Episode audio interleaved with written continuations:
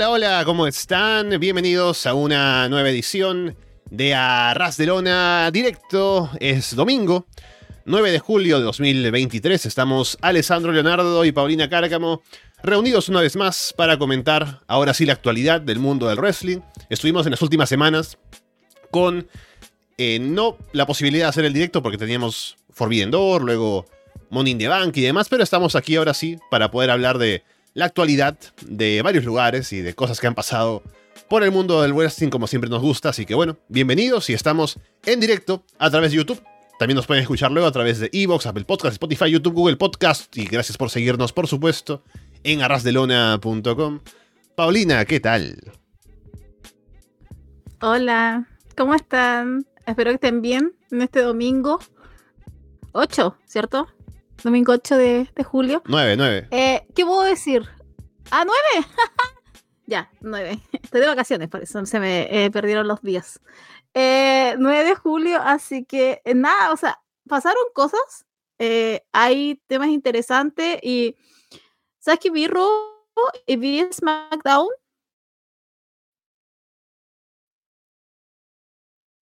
Uy, no. En SmackDown, debo Ah, decir bien. que a mí por lo menos me gustó. ¿Sí? ¿Se escucha? Sí, en un momento parecía que te perdía, pero aquí estás, aún te escucho. Dios mío, hemo- hemos tenido un poco de problemas, por eso es que estoy como un poco psicoseada ahora con que si, si es que no me escuchan o no me escuchan. Eh, ya, una vez me gustó Raw y la otra de SmackDown a mí me gustó. Sí, vamos a hablar después del, de lo que pasó con The Bloodline. Encontré que se excedieron un poquito, pero cuando llegue el momento lo hablaremos. O sea, podemos empezar nomás, Alessandro.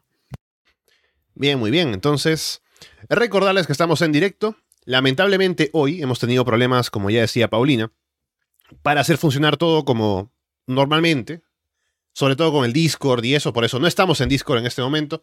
Normalmente sí nos pueden llamar si entran por el servidor de Discord que tenemos el enlace en la descripción del video, también lo encuentran en arrasdelona.com. Pero hoy estamos sí atentos como siempre a lo que nos dice la gente en el chat, así que por ahí sí nos pueden comentar lo que ustedes quieran de lo que vamos conversando y ya para una próxima vez tenemos todo seguramente en regla. Si quieren hablar con nosotros en audio, como también está la posibilidad de hacerlo.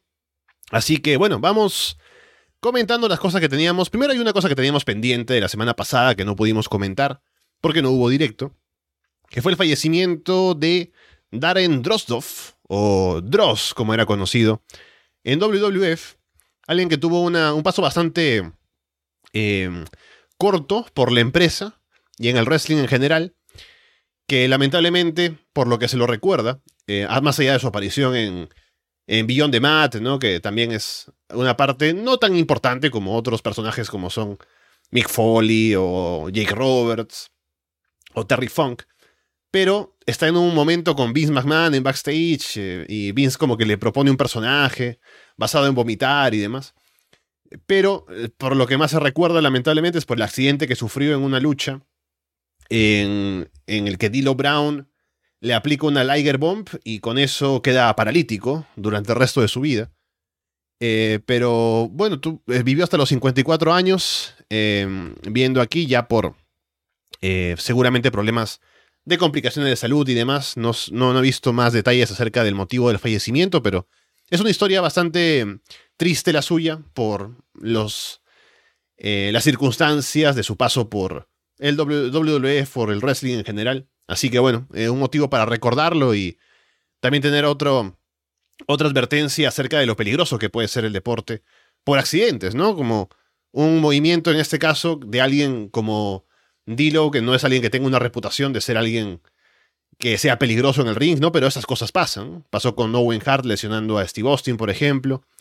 Pasó con lo de Samoa Joe y, Tyson Kidd, por ejemplo, también. Entonces, eh, son circunstancias y lamentablemente en el caso de Dross, pues dejó el resto de su vida eh, que no tuviera, eh, que viviera plenitud en el, en el uso de sus funciones eh, corporales, lamentablemente. Eh, sí, lamentablemente, porque obviamente uno eh, siempre va a anexar ese nombre con lo que sucedió, con el accidente que tuvo. Un accidente. Entonces, es lamentable, porque igual fue súper corto, o sea, viendo los años, creo que estuvo un año, entre el 98 y el 99 tuvo el accidente, entonces fue nada. eh, lamentablemente, insisto, quedó muy ligado a un accidente, al cuidado que se debe tener cuando se lucha, pero queda como esas historias tristes simplemente, lo que pudo ser, más que nada. Em, también mencionaba lo del... Ah, cuando él también ingresa, eh, cuando tiene la primera entrevista con Miss McMahon, que también no es de las mejores, digámoslo, es bastante degradante, es como muy es como, no sé, no sé, lo vi en su tiempo y fue como, uy, no sé si quiero volver a ver esa escena otra vez. Entonces creo que, no sé, tiene como una mancha, eh, lamentablemente, atroz, ya empezando con eso y después con el tema de su accidente. Eh, pero, insisto, lamentable noticia y a pesar de que tuvo el accidente hace muchos años, igual pudo vivir una, pudo vivir mucho tiempo y pudo estar por lo menos ahí como prueba viviente de que por lo menos podía seguir y que podía, porque estaba atendiendo también a esta, estas, ¿cómo es que se llaman estas? Eh, ¿Cómo se llaman estos eventos donde están los luchadores firmando cosas? Sí, un, como em, unos... Em, también se me va el nombre ahora de... Pero una convención, por ejemplo, ¿no? Convención. En la convención, eso. Mm. Como que podía seguir por lo menos sustentando su vida, a pesar de que haya sido corta, pudo, eh, pudo hacer algo más allá y pudo ir a las convenciones, pudo estar en entrevista, entonces también ahí por lo menos se le se puede recordar y por lo menos a pesar de que fue, insisto, corto, igual trascendió, así que, pero una lamentable noticia en este, para lo que fue la semana antepasada, creo que porque falleció el 30 de, de junio. Bien, dejando entonces eso de lado por el momento y recordando a Dross por la noticia, vayamos con cosas que son sí de la última semana, que tenemos varias interesantes. Una de ellas puede ser que hay eh, reportes o rumores de que, bueno, sabemos, por lo que también se ha estado reportando, que Vince McMahon también sigue interviniendo todavía en el tema creativo en WWF. O sea, tenemos a Triple H como quien se encarga, eh, por supuesto, por su trabajo, esa es su función, de armar los shows, de buquear los combates y demás. Pero aún tenemos a Vince con la manía de de pronto aparecer y decir, bueno, no me gusta tal o cual cosa, y cambiar cosas a última hora, ¿no? Y eso ha generado que en los programas de Raw y SmackDown se vean combates que de pronto uno se puede dar cuenta de que están originalmente planeados para durar más tiempo, y de pronto se ve que terminan muy rápido, hay que acomodar las cosas a última hora, como digo. Y esto pues causa molestias, ¿no? Como es lo normal. Si uno se imagina tener un trabajo en el cual están cambiando las cosas que está planeando a última hora, hay que acomodar y demás. Y ya como Vince, además él no lo hace en persona, por lo que se dice, sino que lo hace un poco a distancia, ¿no? Porque no está en todos los shows eh, él presente. Pero ya están como Triple H y Nick Khan aparentemente buscando la manera de decirle pues que ya no intervenga de esa forma. Y a ver si eso se consigue, ¿no? Porque ya teníamos un tiempo, el año pasado, cuando Vince tuvo el escándalo y el hecho de tener que salir de un momento a otro, de que ya no estaba él interviniendo para nada y ya pensábamos de que iba a ser como el cambio definitivo en WWF, en WWE, perdón. Y ahora no, eh, está de vuelta. No al 100% como lo era antes, pero aún está como poniendo sus manos en algunas cosas. Entonces, veremos si se puede notar, además, no solamente porque se reporte y porque se confirme que ya no hay intervención de él en el tema creativo, sino que se pueda ver también en pantalla que, ah, ahora sí parece que todo está como siguiendo un, um, un plan que uno se imagina que viene de la mente de una sola persona, en lugar de que de pronto te encuentres como de un momento a otro como que algo cambió por acá, ¿no? Y como que, ¿por qué esto ahora es así cuando parecía que apuntaba a otra cosa? Y es porque de pronto Vince se le ocurrió hacer algún cambio de última hora.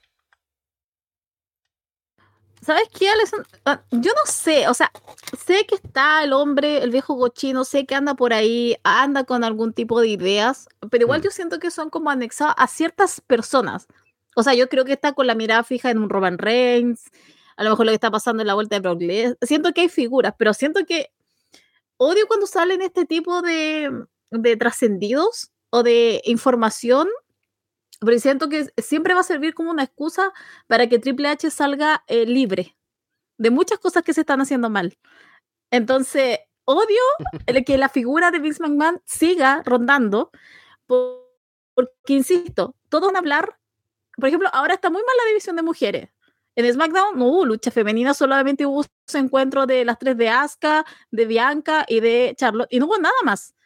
Entonces, claro, y todos dicen, no, es que fue Vince McMahon, y no se le da la culpa a quien se le tiene que dar la culpa, eh, a quien se le tiene que echar.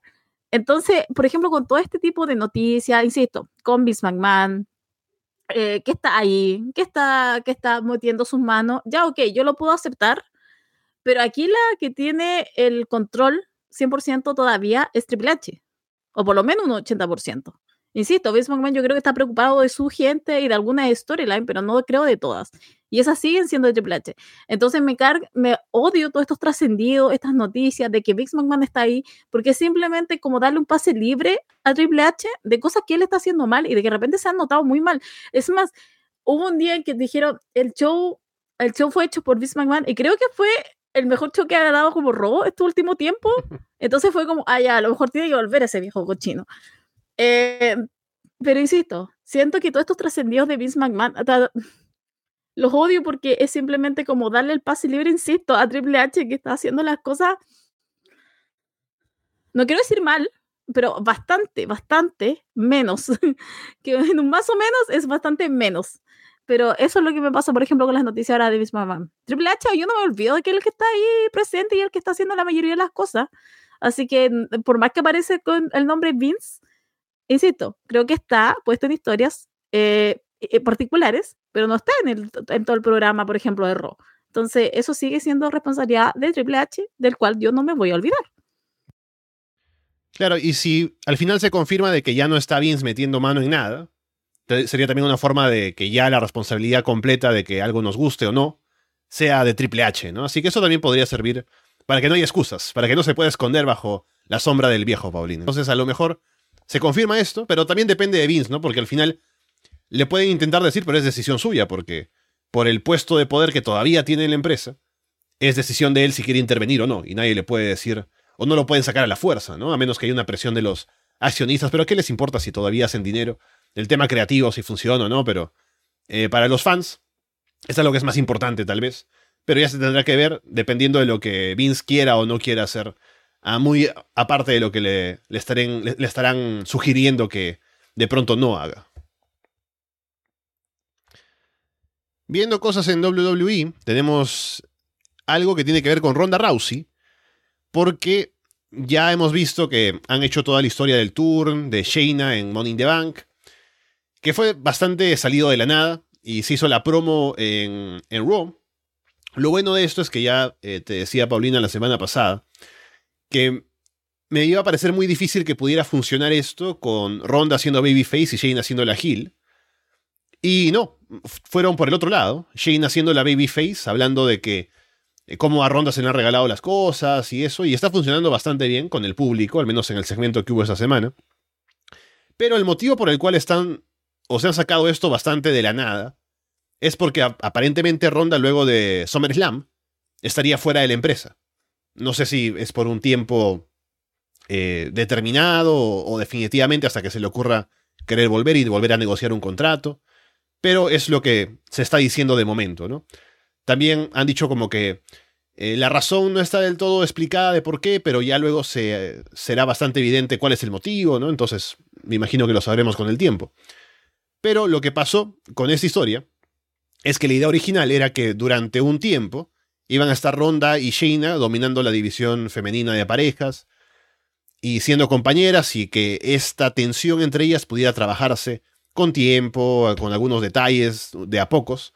Pero como Ronda se lesionó y estuvo fuera bastante tiempo, ahora tuvieron que apurarse para hacer esa historia, para que Ronda pueda irse luego de SummerSlam, poniendo over a alguien, y seguramente ella misma estará contenta de poner over a su amiga Shayna, para que ella se quede con bastante protagonismo ahora que Ronda se va. Pero bueno, parece que estaríamos sin Ronda Rousey a partir de SummerSlam. ¿Qué te parece, Paulina? Me parece bien. Sabes que yo nunca he sido muy fanática de lo de Ronda Rousey. Eh, fue que hablar de cuando habla, cuando hace sus promos. Eh, las luchas tampoco, o sea, viene con un background súper fuerte y no vamos a olvidar lo que hizo ella en el UFC, pero no sé, tampoco es como que me mate en el ring. Pero creo que esto le funcionó bastante bien. Aparte, el ímpetu Es que, aquí es donde viene cómo van a saber utilizar a Chaina Baszler, porque claro, esto puede venir muy bien la primera semana, pero después se puede... Mi gato creo que anda por acá. Em, eh, entonces, puede venir muy bien, eh, pero después me da miedo de que, no sé, en dos semanas más todo pueda cambiar, eh, que todo esto baje, porque encuentro que lo que hicieron el lunes estuvo muy bien, como Chena eh, increpó a Ronda Rousey, como el público también estaba muy con ella. Entonces, eso me, pasó un poco con, con, todo esto, pero me parece bien, me parece bien que lo haya hecho como... Así esto fue idea de Ronda Rousey, porque va a terminar, porque yo tengo entendido que va a terminar su contrato a lo mejor este ya es como la despedida a farewell y chao, nos vemos nunca más, vuelvo a la W. Em, entonces, claro, lo último que quiere hacer, es quiere hacerlo, quiere subir a su amiga, quiere hacer esto con ella, eh, quiere elevarla. Lo único que yo pido es que esto después no sea en vano. el único que pido, que esto después no se vuelva la nada misma y que puedan seguir generando el hit, que esto termine, asumo yo, en SummerSlam y que de aquí ya China se pueda disparar e incluso sacar algo bueno y algo contundente con respecto en contra a lo mejor de una Rhea Ripley que creo que podría ser incluso eh, mucho mejor de lo que se dio a lo mejor hace unos años atrás. Así que nada, insisto, creo que está bien. Me gusta como, por lo menos esta primera semana, insisto, primera semana lo han llevado, pero espero que esto después no quede en la nada y todo este trabajo y toda esta, esta, buena voluntad de Ronda Rousey se pierda. Sí ha tenido momentos Ronda de aportar en WWE, sobre todo de la mano del hecho de que viene con la credibilidad de antes, de las MMA y demás. Ha tenido sus momentos, sobre todo cuando ha estado como heel y no tienen que forzar el hecho de que quiera caerle bien a la gente. Pero sí es cierto que si algo positivo se va a sacar del paso de ronda ahora, me parece que va a ser poner over a Shayna, que se merece bastante más de lo que le han dado al roster principal. Y ahora al menos con esto va a tener bastante protagonismo iba a poder ser recordada como la persona que sacó a Ronda Rousey de la empresa, básicamente, luego de ganarle en SummerSlam, ¿no? Entonces, me parece bien por ella, así que, como digo, igual, como dices tú también, Paulina, igual veremos qué es lo que pasa con Shane a largo plazo, porque ha sido bastante poco lo que le han dado para el talento que tiene, en las promos, en el ring, pero al menos ahora con Triple H, estando en el mando creativo, eh, contando con que Vince no vaya a bloquear esto, se sabe lo buena que es Shane, entonces tienen que cuidarlo un poco más y poder venderla lo fuerte que la vendían en NXT, por ejemplo, que eso sería bastante bueno para la división femenina. Ya, por ejemplo, yo aquí puedo, eh, eh, puedo hacer eh, la defensa corporativa de Triple H y puede ser que aquí Vince McMahon meta mano, porque claramente Vince McMahon tiene un prototipo de mujer que él le gusta ver en pantalla. No nos vamos a hacer los tontos. Y claramente Shayna Baszler no está en el molde adecuado que a él le gusta. Entonces, espero que eh, si ese llega a ser el caso, que al final todo esto lleva a que Shayna Baszler, insisto, vaya por un campeonato, eh, sepa ponerla bien en su lugar eh, Triple H. Y espero que aquí pueda poner el puño sobre la mesa y no dejar que eh, cierto personaje se meta porque no es eh, de acuerdo a la imagen que él quiere de una mujer o de una eh, luchadora en su roster. Entonces, aquí es donde yo insisto, puedo hacer la defensa corporativa y puedo decir, ¿sabes que Vince McMahon puede ser aquí un, puede ser un factor? Porque, insisto, él tiene una visión y tiene una imagen para su, lo tiene con los hombres y lo tiene con las mujeres. Entonces, creo que aquí puede, puede, ocurrir, un, puede ocurrir un conflicto y puede ocurrir que aquí sí la voz y, la, y lo que tiene Vince McMahon pensado de su empresa diga no. Se termina todo lo de Shayna Baszler y lo dejamos para atrás.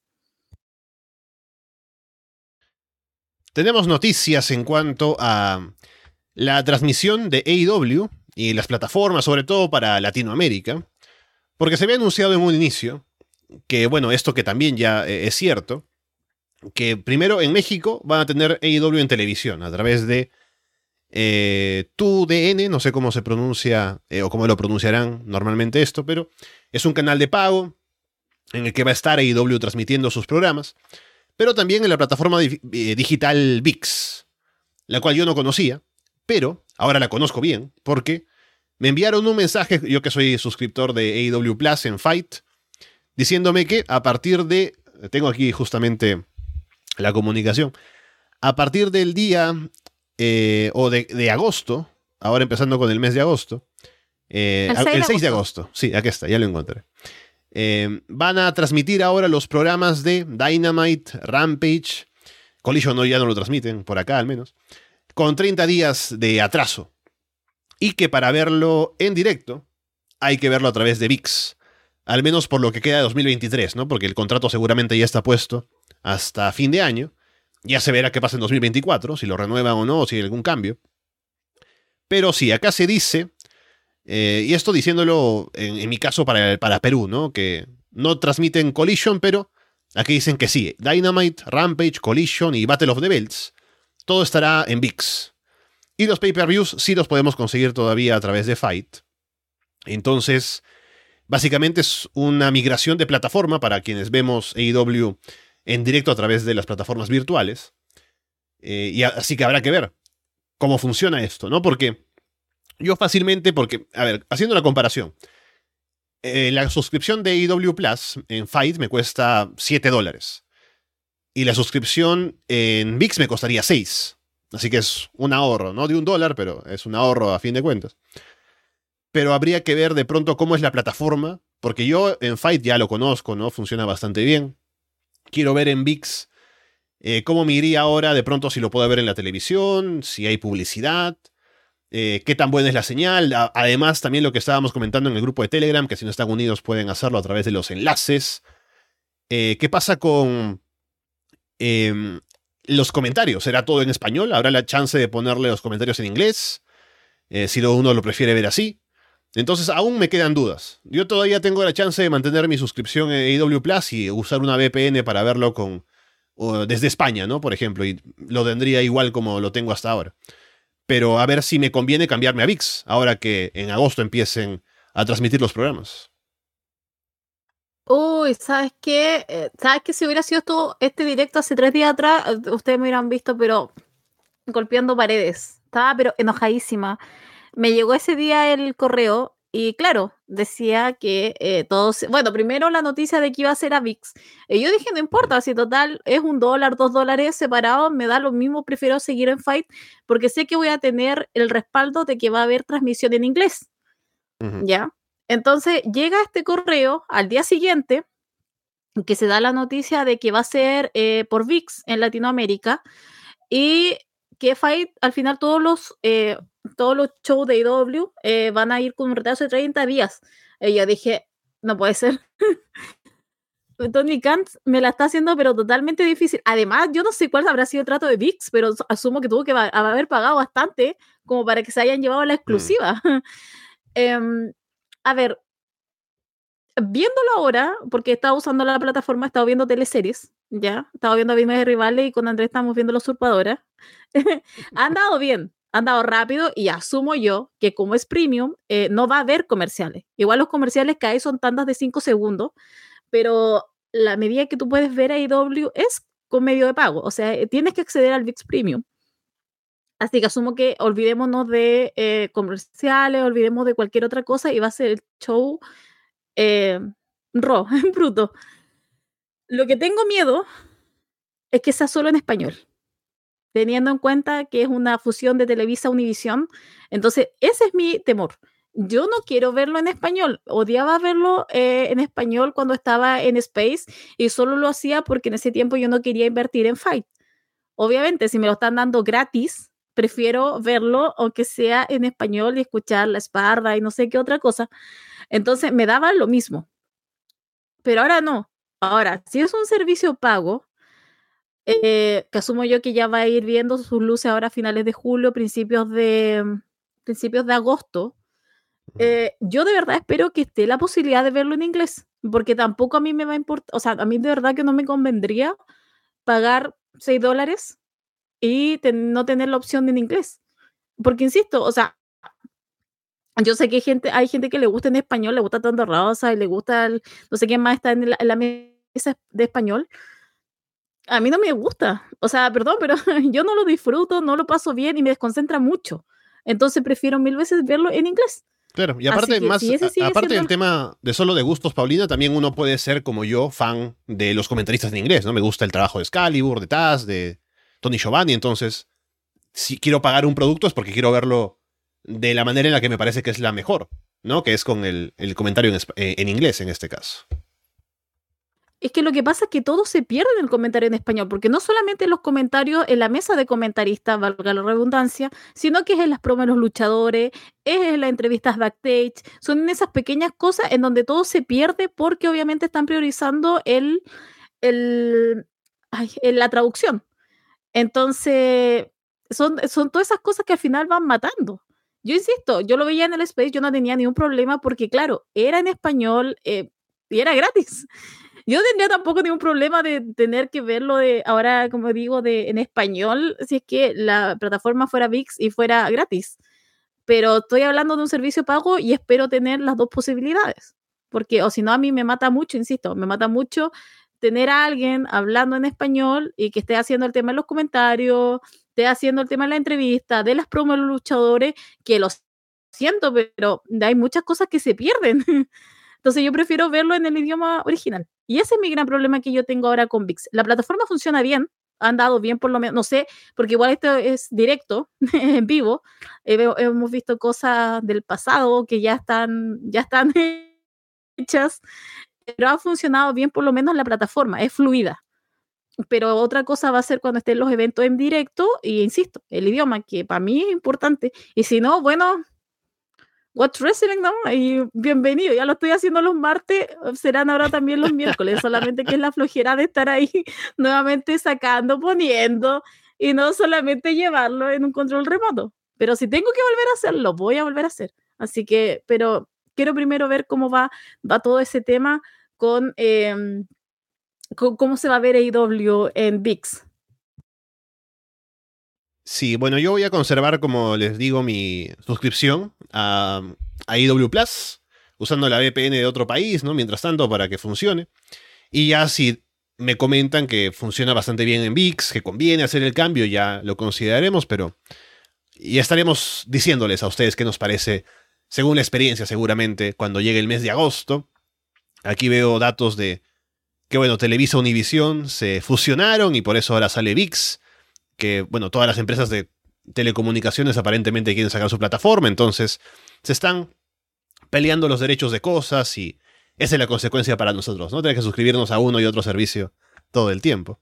Pero bueno, veremos eh, cómo sigue esto y a ver qué nos conviene al fin, a fin de cuentas em, con qué, plataforma utilizar, ¿no? Al menos lo positivo es que hay un esfuerzo por llevar AEW al mercado latinoamericano, ¿no? Esperemos que en condiciones, pero al menos ya hay un interés y posiblemente si se ve que los números en VIX son buenos, si es que conviene suscribirse al servicio y que se está viendo AEW, puede ser que también le preste más atención al mercado, ¿no? Así que podría ser algo positivo a largo plazo, pero todo depende de qué tan buena sea la plataforma para verlo como queremos eh, ahora que tengamos los shows disponibles. Lo bueno de todo esto es que en Fight va a seguir siendo eh, los pay-per-view. No se lo llevó todo VIX. Entonces, por lo menos en ese sentido ya, bueno, Fight va a correr con los pay-per-view y no va a haber un delay de 30 días. Así que si tengo que sacar un lado positivo de todo esto, por lo menos sería ese, que los pay-per-view se mantienen como corresponde y siguen en Fight. Tenemos en AEW, hablando ahora de la empresa, varios torneos funcionando en este momento. Tenemos el torneo Owen Hart, que son dos, ya que es el masculino y el femenino. Y tenemos el torneo este de parejas, Eliminator a ciegas y bueno, tenemos ya semifinales. En el caso del torneo eh, masculino de Owen Hart tenemos ya una final. Pero a ver, veamos, vayamos de lo menos a lo más importante, eh, porque el de parejas claramente es un poco de relleno. Pero ya tenemos semifinalistas, ¿no? Tenemos por un lado y estos combates son los dos semifinales para este próximo Dynamite del día 12 de julio. Por un lado, Orange Cassidy y Darby Allen contra Daniel García y Sammy Guevara. Y por el otro, MJF y Adam Cole contra Big Bill y Brian eh, Cage. Que por cierto, Big Bill y Cage tuvieron un gran combate con Trent y, Matt Seidel en Rampage. Y hablaremos, por cierto, de todo esto en Florida Vice grabando mañana, lunes. Así que la gente en el Patreon estén atentos a eso, pero ¿Qué te ha parecido un poco esto del torneo de parejas? Ya habíamos hablado de esto un poco cuando estuvimos en Florida Vice también, Paulina. Pero ¿cómo has visto que ha estado avanzando? ¿Quién te suena tal vez para la final o los ganadores del torneo?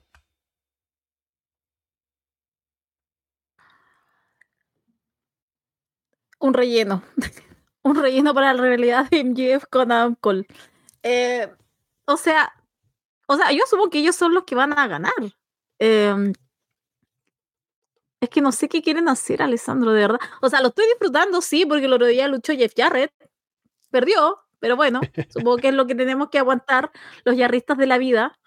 Y estaba eh, súper over, ¿no? Aprovechando que no, no, tocamos Rampage en Florida Vice, pero la gente en Canadá amaba a Jarrett, increíble. Por eso, o sea, perdóname, ¿sabes qué? Me, me, me, hastía la señora de eh, Jeff Jarrett. ¿Karen? ¿Karen Jarrett? Sí, Karen. Karen más encima. Eh, pero, ¿sabes que Ese día, como todo el juego que tenía, me gustó bastante. Aparte, después de atacar a Matt Hardy, yo estaba así vibrando ese viernes en la, en la noche. Yo estaba así, peguenle. eh, pero bueno, o sea, insisto, creo que creo que también eh, eh, ¿sabes que mantengo la misma opinión que tuve ese día en Florida Vice? eh, encuentro que simplemente pasarse toda una división y no respetarla eh, solamente para seguir el juego de MJF Adam Cole que lo podrían haber hecho de otra manera. Si querían forzar, o sea, si querían hacer algo y todo eso, eh, podrían haber hecho miles de cosas diferentes, pero siento que con esto tú tienes parejas, tienes una división eh, y podrían haber seguido ese camino, pero encuentro que esto es simplemente un relleno para seguir creando la historia de MJF con Adam Cole, que, que ese segmento que tuvieron el miércoles en el gimnasio estuvo entretenido, ya no lo voy a negar. No lo voy a, no voy a decir que estuvo malo, estuvo bastante entretenido, pero insisto, es simplemente un relleno. Bien por la pareja y por lo que vamos a tener, pero que esto, creo que esto simplemente va a ser para quien gane después Jeff y Adam Cole, pero ah, no, insisto, todavía no lo puedo entender. Si alguien lo entiende y lo disfruta, bien por ellos, eh, pero yo no. Sí, a ver, lo que pensaba ahora con los que están quedando. O sea, claramente el torneo ha sido diseñado en primer lugar para tener la pareja de MJF y Adam Cole y que esto va a derivar en el reto eh, por el título mundial. No sé si lleguen a la final, podría ser, si van a llegar, llevar la historia hasta ese punto. Ya hubo una idea de que MJF como que se estaba ganando un poco a Adam Cole, ¿no? Con el cumpleaños y demás, así que como que están algo más amistados ahora. Así que pueden explotar un poco más eso. Pero me gusta el equipo de Big Billy y Brian Cage como el equipo a vencer, ¿no? Que son esa pared, porque son dos tipos enormes y que quien vaya a ganar el torneo tiene que tumbarlos. Así que me gustaría que ellos lleguen a la final y que en este combate que viene el miércoles, algo pase ya entre MJF y Adam Cole para que tengamos una final que no esté condicionada con otra historia que sabemos que es la del título mundial. Y podríamos quitarlos a ellos ahora en este paso y ya trabajar lo otro aparte, ¿no? Y yo pensaba, si algo se va a sacar de este torneo como retadores al título, por ejemplo, hay que hacer que el equipo que salga de aquí pueda ser como que tenga algún tipo de, de potencial de, de seguir como equipo un poco de tiempo, ¿no? No sé si Daniel García y Sammy Guevara, ¿no? Aunque estamos ahora con Sammy queriendo irse de la JES. Claramente Orange casi y Darby Allin no, porque Orange está con el título internacional, Darby también es una estrella importante, entonces no van a estar juntos tanto tiempo. Podría ser un reto, ¿no? Pero no sé. Y como digo, Big Bill y Brian Cage me parecen más como la pared a vencer en el torneo para ganarlo, ¿no? Entonces, yo podría apostar por eh, Danny y Sammy. Claro que igual, me parece que la separación de Sammy de la JES va a hacer que esto no sea algo que se trabaje a largo plazo con ellos como equipo, pero el torneo ha sido entretenido, a pesar de las críticas de si tiene sentido, qué va a pasar después. Así que al menos espero buenos combates y mi apuesta es por Sammy y por Dani, pero ya veremos qué pasa el miércoles. A pesar de las críticas de Paulina, eh, ¿sabes lo que? Además, ¿quién va, a ¿quién va a estar de campeón eh, Stack? Porque, perdónenme, pero yo creo que va a ganar los Bullet Club. Gol. Mm. o sea, de verdad yo encuentro que va a ser oportunidad perdida si FTR retiene. Y lo digo aquí y lo digo ahora bien sabe la gente que a mí no me importaba nada Juice Robinson, pero Dios mío, ese hombre me ha ganado estos sábados.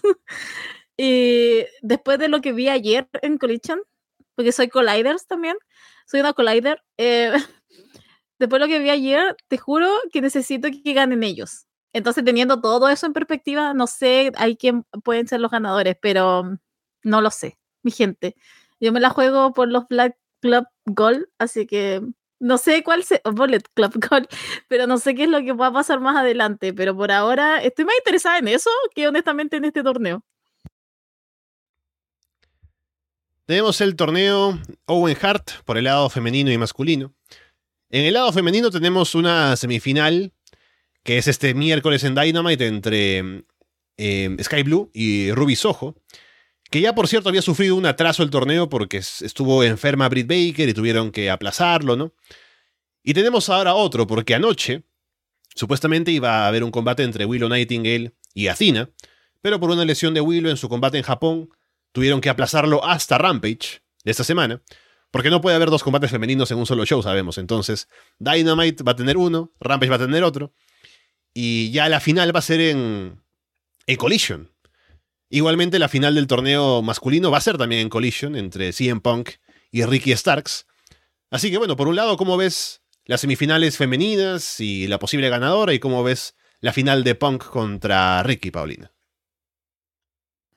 Voy a hablar primero de Pan con Ricky, eh, porque ayer lo estábamos viendo con André y yo dije al principio de que empezara este torneo que iba a ganar 100 Pan, pero ahora tengo dudas. Eh, porque siento que, ¿sabes lo que me pasa? Es que el año pasado ganaron cuando era Hill, Adam Cole y Britt Baker. Y ya todo bien, pero era Hill y era un campeonato de Women's Heart. Entonces siento que para este año tiene que cambiar un poco la cosa. Sé que CM Punk está en un momento y, y, es como, bueno, el hombre parece que no puede estar sin un título, un premio en su, en su, ¿cómo se dice? En su estadía. Pero siento que es como oportunidad para que se haga el Hilton. O sea, yo quiero que sea malo Punk, de verdad. De verdad, yo no aguanto este Punk eh, bueno y que ahí anda haciendo cosas buenas. Entonces me gustaría que ganara Ricky Stark. de verdad que es como lo que yo, lo que yo quiero y que después ya, si al final con Ricky siempre estamos acostumbrados que gana y lo atacan. Entonces sería como ya una más simplemente. Creo que para mí ese sería el mejor escenario. Además, eh, no sé cómo va a estar el público para esa final. No sé si va a ser un público que va a amar a Punk o lo va a odiar, porque el público por lo menos de ayer lo estaba aplaudiendo. Sí. Fue mucho mejor reacción de la que he tenido en, otra, en otras localidades. Entonces, para mí, por lo menos, yo espero que gane Ricky Starks. Además, pensando en todo lo que está con Pang y todo que quiere ayudar al talento joven y que lo quiere elevar, asumo que tampoco él se quiere llevar la copa para que después diga, ah, miren, Pang nuevamente quiere ganar y miren, no puede estar sin nada. Creo que, creo que podría ser algo así. Ahora con las mujeres, Sky Blue. creo que está como dado, o sea, es la oportunidad para generar eh, una lucha, o sea, ¿Es buena? Mm, ¿Está, tan buena luchadora? No, pero pueden crear un foco con ella. Y por lo menos sale de ese montón que es Britt Baker, Ruiz Ojo, eh, Saraya, Tony Storm, que siempre es como que caen en las mismas cinco, entonces se abre una posibilidad y aparte, insisto, pueden generar un foco en ella. Igual estaba viendo y como le va a tocar con Ruby, eh, claro, Ruby está con Tony Storm, entonces después sería como rari, pero tampoco sería malo que a lo mejor otra del grupo tenga eh, una copa, pero insisto, es Hill Ruby, entonces no, lo siento, no me hace sentido. Entonces prefiero mil veces que esté Sky Blue. Una lástima lo que pasó el día, el día de ayer también con lo de Willow y, y Atina, porque de verdad que tenía intenciones de verla y que se matara pero no pasó, así que vamos a ver qué es lo que pasa, que al final todos sabemos que esto después va a llevar al, al ¿cómo se llama? Al enfrentamiento por el campeonato de Ring of Honor. O sea, creo que es como el puente para eso. Pero mm, nada, en los hombres quiero a Ricky Starks y en las mujeres quiero a Sky Blue, pero simplemente por un, tema de, de, en qué posición está actualmente. Y con Sky Blue, insisto, creo que están en un buen momento para elevar a alguien y con Ricky Stark también, o sea, Ricky Stark se le ha, siento que Ricky Stark ha perdido muchas cosas, ha perdido momentos, ha perdido, igual que el, el público lo quiere, lo ama y lo aclama, pero siento que podría estar mucho mejor posicionado y siento que simplemente como que lo han farreado mucho a, a Ricky, se lo han perdido un poco. Sí, incluso ayer, cuando veía los combates de semifinal en Collision, pensaba que podría ser la final de Ricky Stars contra Samoa Joe, ¿no? Porque así como decía con Big Bill y con, y con Brian Cage, Joe sería como ese, esa pared a vencer, ¿no? Ese tipo al que uno tiene que ganarse el haberle ganado para poder ganar el torneo. Y por eso pensaba que le iba a ganar así en Punk. Porque también estaba la historia de que Punk nunca había vencido a Joe.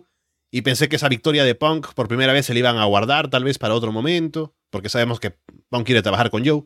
Pero ya se lo quitaron ahora. Así que me imagino que ya no estarán pensando en hacer más combates entre los dos. Aunque Joe atacó luego a Punk, así que quién sabe.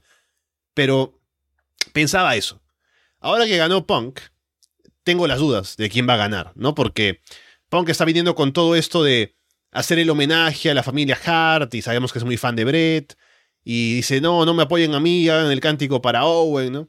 Es como todo el homenaje y por lo cual es como que ya, el torneo va a ser dirigido a ese objetivo y por eso en Punk es como el representante de, de, ese, de esa intención. Pero al igual que tú, y como le dice por aquí también la gente en el chat, pienso que es un momento en el que se puede poner over a Ricky y le pueden dar ese impulso que le está faltando, ¿no? Y también me imagino que Punk querrá dar a entender que no viene solamente a, a él llevárselo todo, ¿no? Sino también puede como decir, bueno, mira, yo vengo a poner over a la gente que me parece que son buenos, ¿no? Como en el caso de Ricky Starks. Así que puede ser. Creo que cualquiera, cualquiera de las dos posibilidades no está mal al final, porque igual que Ricky está en un combate de una final con Punk, está bien para su carrera. Pero es cierto que siempre está como ahí, ¿no? Sin dar ese último salto. Así que sería una buena posibilidad de hacerlo la próxima semana en esa final. Y por el lado de las mujeres, eh, Willow me parece que está claro que le va a ganar a Tina porque luego van a hacer el tema del título de Ring of Honor. Así que la oponente de Willow en la final puede ser o Ruby, que sería Babyface contra Hill, o puede ser Sky Blue, que me parece que en este caso es como para que uno piense, bueno, puede ganar una o la otra, así que sería una final un poco más eh, incierta, ¿no? De quién ganaría entre las dos. Pienso que igual, si fueran Willow o Sky estaría bien, pero me decanto más por Sky Blue. Creo que han hecho un buen trabajo para ponerla over en estos últimos meses. Y también ella ha mejorado bastante, sin ser tampoco sobresaliente ni nada, como también lo decías. Pero me parece que es una buena forma de ya elevarla también y tener más gente ahí en la parte importante de la división femenina que no tiene mucho espacio para lucirse tampoco, pero al menos hay algo allí. Es que eso es lo que importa, o sea, está bien. Khan es alérgico a las mujeres, ¿no? Como que no le gusta tener muchas en el programa y como que ya cuando tiene más de cuatro es como, oh no, está perdiendo, está perdiendo la cabeza Khan. Pero lo importante es que salgan, porque siempre son los mismos nombres de Brie Breaker, Tony Storm, siempre son los mismos. Entonces, que vaya apareciendo gente como Sky Blue, que vaya apareciendo gente como Willow.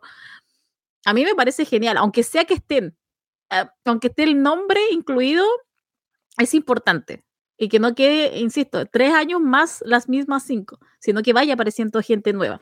Y creo que, por ejemplo, este tipo de campeonato, este tipo de copa, este tipo de torneos va ayudando a que se formen nuevas luchadoras y que por lo menos se vaya teniendo el nombre en la boca, que me parece como que incluso es un poquito más importante. Bien, eh, había algo más. Bueno, antes de pasar a otras cosas con AEW y, y, demás, eh, tenemos programado para el día miércoles 19 de julio, es decir, de esa semana a la próxima, el Blood and Guts, con The Elite por un lado y el Blackpool Combat Club. En The Elite están Kenny Omega, Hanman Page, los Young Bucks. Parecía que el quinto integrante de ese equipo iba a ser Eddie Kingston, debido al involucramiento con el Blackpool Combat Club y demás. Pero Eddie va a estar en el G1 Climax, entonces no va a poder participar. Así que está ese participante aún por determinar. Y por el otro lado, están John Moxley, eh, Claudio Castagnoli, Wheeler Yuta, Konosuke Takeshita, pero Brian Danielson está lesionado por, luego del combate con Okada. Así que también hay un espacio disponible allí. Por el lado de The Elite, me parece que lo más probable es que sea Kota Ibushi. he estado hablando de eso también últimamente con acercamientos de Tony Khan y demás. Pero me, me, causa más curiosidad ver a quién pondrían en el lado del Blackpool Combat Club, ¿no? Por ahí escuché una locura como que sí en Punk, ¿no? Pero a ver qué pasa al final con esto, Paulina. Bueno, vamos a ver el miércoles 19 cuando aparezca CM Punk. Em, o sea, que si fuera inteligente, Tony Khan nos obligo. Nada, o sea, eso es pasar el millón de espectadores. ¿Sí o no? Estaríamos pegados a ver quién. ese sería el verdadero Blood and Guts. Ahí sí que sí. ¿Sí o no? Gente en el chat, ¿quién apuesta que ahí sí que va a salir sangre? Pero, o sea, sangre a salir por John Moxley, sabemos, pero aparte de la de Punk y los Bucks y todo eso. Eh, es que te juro que idea como que se posicionó, o sea, ayer la dijeron, porque aparte dijeron que se había, se había elegido la idea de CM Punk, él no tenía problema y John Moxley tampoco tenía problema. El problema está en otra gente. Es que tampoco, o sea, no se me ocurre a nadie más que pueda estar en el BSC, en el BBC. Eh, porque ahora está tan potente la idea de CM Punk eh, pero no sé, no sé de verdad a quién, a quién podrían eh, meter. Don Calis, me refiero a ser Don Calis, Don Calis va a estar ahí involucrado. Y en el lado de. Em, en el lado de los Elite también, o sea, todos están hablando de Ibuchi, que va a estar él. Y... Ah, vamos a ver qué es lo que va a pasar ahí. Pero. Eh, no sé, Alessandro. Esperemos el, el 19, porque estoy segura que va a aparecer siempre. Eh, ah, insisto, que es lo que tienen que hacer? ¿Cómo, cómo, ¿Cómo esa estupidez todavía va a seguir pesando para que no se junten, no trabajen juntos? O sea, tienen la idea ahí, tienen dinero ahí y no la van a utilizar. O sea, perdón. Es hora de ilusionarse, gente. Pan ahí con los DCC y frente a Delete. Nada más. Y ese día van a sangrar todos. Ace Steel, dice Andrés, ¿no? Ahí sí que eh, más Blood and Guts todavía. Pero bueno. Siguiendo con esto, eh, ¿has jugado el Fight Forever, Paulina? Hablamos de esto con Andrés en el en Florida Vice, pero no sé si tú llegaste a jugar el, el videojuego. Porque voy a jugar yo. ¿Qué te hace pensar en esta persona que yo voy a jugar el Fight Forever? O sea, no. Bueno, hablé con Andrés, sé que le has ganado en Mario Kart, así que había una posibilidad de que podrían jugar I Forever. Ayer gané nuevamente, gané copa, ¿qué puedo decir? Pero es Mario Kart, o sea, literal es como apretar ahí, acelerar y ah, ver si. Pero es eso, o sea. Pero más allá de eso, o sea, perdón, ¿tengo cara de que yo esté ahí? No, lo siento. Tengo una manicure que cuidar. Bueno, yo puedo dar mis impresiones, que ah, con Andrés habíamos compartido un poco opinión acerca del, videojuego, que me parece que está bastante bien, es divertido, que es lo más importante. El aspecto gráfico, hay mucha gente que lo critica, ¿no? Pero me parece que no está mal. Em, para eh, la intención del videojuego, que es no ser realista, ser un poco más eh, de arcade, ¿no? de caricaturesco por momentos por los movimientos, por las cosas que se pueden hacer incluso. Me parece que encaja con lo que el juego busca, así que tampoco me preocupo tanto. Tampoco mi intención al buscar videojuegos es que sean súper realistas en los gráficos ni nada, sino que divertirme, ¿no? Es lo, es lo principal. Así que me la paso bien jugándolo. Lo cierto es que depende mucho la vida del videojuego, las actualizaciones que han prometido, ¿no? El soporte a largo plazo que han prometido que van a hacer ya hay anunciados luchadores que van a añadirse al roster. Hay bastante más que añadir también de luchadores que no están todavía allí. Pero más allá de eso, me parece que algo importante que yo también estaba mencionando era la posibilidad de crear luchadores. Que sea un poco más robusto el sistema de creación, porque ahora es como muy limitado, hay caras predeterminadas nada más, no se puede ajustar cositas como puede ser el 2K, ¿no? Para comparar que se puede hacer básicamente crear a cualquier luchador que quieras del mundo. Y no solamente crearlo, sino también compartirlo. Y que en la comunidad si hay gente que no quiere crearlo uno mismo, puede descargar algo que ha creado otro, otro jugador y añadirlo a tu roster, ¿no? Hacer un roster de luchadores de otras empresas, ¿no? Y que se vea como que mm, al menos parecido al luchador que supuestamente es. Eso me parece que le falta. Pero ya han anunciado, por ejemplo, que va a salir un modo Stadium Stampede dentro de poco, que va a ser un Battle Royale de 30 personas y que sobreviva el, último para ganar. Así que hay intención de eh, darle soporte al juego. También escuchaba justamente hace un par de semanas, o la semana pasada, el podcast que hacían eh, la gente que ha desarrollado el juego, algunos luchadores, ¿no? Como Adam Cole, los, gamers, ¿no? Y hablaban acerca del videojuego y también eh, decían que depende de qué tan bien recibido sea, sobre todo por las compras de los fans, para ver, ah, está siendo exitoso, entonces nos conviene invertir más para darle más contenido y más cosas, así que es la también hablábamos esto con Andrés, es un poco la paradoja, ¿no? Como por un lado, es un juego que no se puede recomendar tanto este, en este punto porque el contenido va a llegar después, así que tal vez hay que esperar a que haya una rebaja o algo así. Pero también depende mucho de comprarlo ya y de que la gente, de que se note que están apoyando el videojuego económicamente para que quieran seguir dándole soporte, ¿no? Así que, bueno, hay que un poco manejar esa, esa dicotomía, pero yo estoy contento con el videojuego al menos. Y sobre todo por el potencial de jugarlo con otra gente, ¿no? Porque me parece que es más fácil de aprender a jugarlo que el 2K, por ejemplo, que es un poco más complejo. Así que me parece que tiene bastante potencial dependiendo del soporte que le vayan a dar. Ya, mira, no he jugado en lo de el juego. Ah. Eso es un fact. Pero ayer eh, Andrés estuvo jugando, eh, yo lo estaba mirando, hasta como que me dieron ganas de eh, empezar a jugar también, porque la idea es como que algún día nos enfrentemos. Em, pero debo decir que a mí me gustó bastante. Desde la perspectiva, tómenlo con un poco de a great assault, ya, como alguien que ha, hace muchos años que no estaba como frente a un juego y todo ese tipo de cosas, todo lo que involucra. Eh, pero ayer lo estaba viendo y sabes que estaba bastante entretenido. Por lo menos en las hicimos pelea, o sea, André hizo pelear a Kenny Omega versus Cien Punk, todo entretenido. Estuvimos eh, también en Brim Baker versus Tonda Rosa, en un Bar Wyatt match, esas cositas que explotan. Y aparte que se veía, perdón, pero se veía espectacular.